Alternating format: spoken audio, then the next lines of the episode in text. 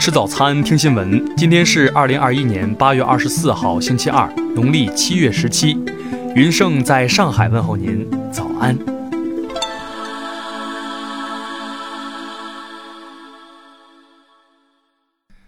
首先来关注头条消息。近日，厦门一女子身穿和服前往核酸检测点做核酸检测，两名志愿者在现场将其阻拦，并劝其回去换套衣服再来。该女子的和服胸口有一块小牌子，类似于酒店员工工作牌。有部分网友认为，穿着和服来做核酸检测有伤民族感情，为志愿者的做法点赞。也有另外部分网友认为，无需过多上纲上线。据了解，该女子为厦门日航酒店日料餐厅员工，和服为其工作服。该酒店与核酸检测点仅隔一道围墙。因为接到临时通知，才穿着和服前往。该酒店工作人员称，酒店规定工作服不允许外穿。该员工为图方便违反酒店规定，将由酒店相关部门进行处理。听新闻早餐知天下大事，下面来关注国内新闻。据国家发改委通知，八月二十三号二十四时起，每吨汽油下调二百五十元，每吨柴油下调二百四十五元。这是年内第三次降价，同时也创下年内最大降幅。中国央行二十三号召开指出，要统筹做好今明两年宏观政策衔接，保持货币政策稳定性，以适度的货币增长支持经济高质量发展。中国商务部副部长王受文二十三号表示，截至目前，中国已达成了十九个自由贸易协定。当前，中国正积极考虑加入 CPTPP 方面的工作。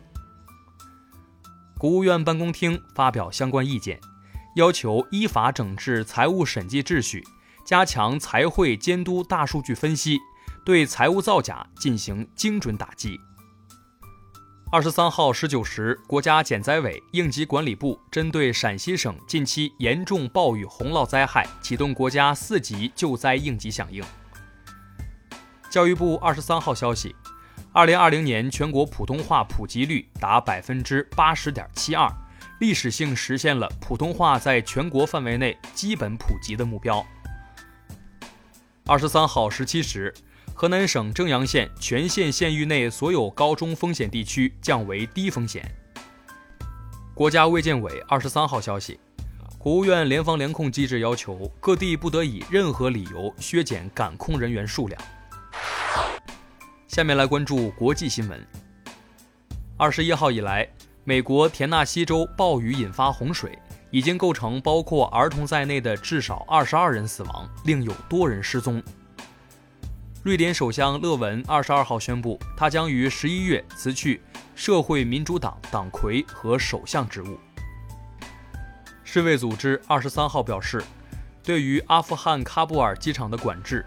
本应于本周运往阿富汗的五百多吨医疗物资受阻。二十三号，俄罗斯安全机构发布消息称，该部门在图拉地区逮捕一名乌克兰情报人员。二十三号，新加坡总理李显龙与到访的美国副总理哈里斯在会谈后举行联合发布会，表示新美将在多领域展开合作。二十三号，中国人民解放军向柬埔寨军队交付援助的第三批新冠疫苗。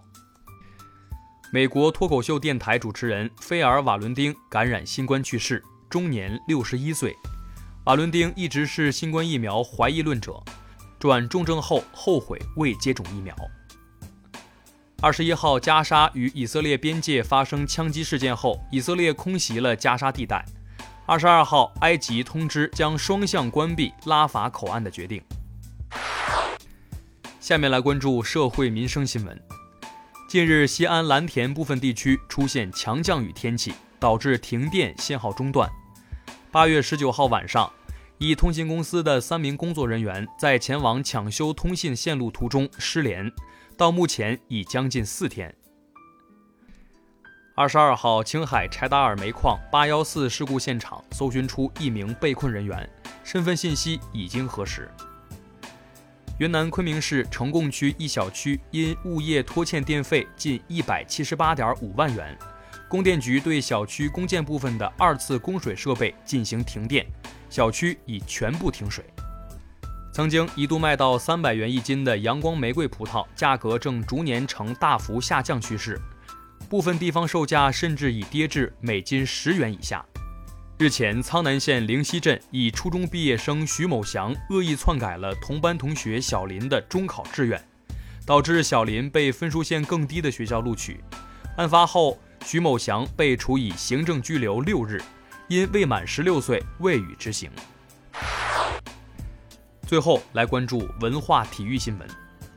东京残奥会组委会二十三号宣布，残奥会相关人员中新增十三人新冠病毒检测结果呈阳性，其中包括一名海外选手。据中国乒乓球协会消息，中国乒乓球队将不组队参加卡塔尔举办的二零二一年亚锦赛，队员解除隔离后将投入全运会。二十三号凌晨，二零二一斯诺克英国公开赛落下帷幕，丁俊晖最终以十四冠排在第九。二十三号，托特纳姆热刺主席丹尼尔列维决定，在转会窗口的最后一周不将哈里凯恩卖给曼城。列维重申，哪怕出价接近一点五亿英镑，他也不会出售凯恩。以上就是今天新闻早餐的全部内容，咱们明天。不见不散。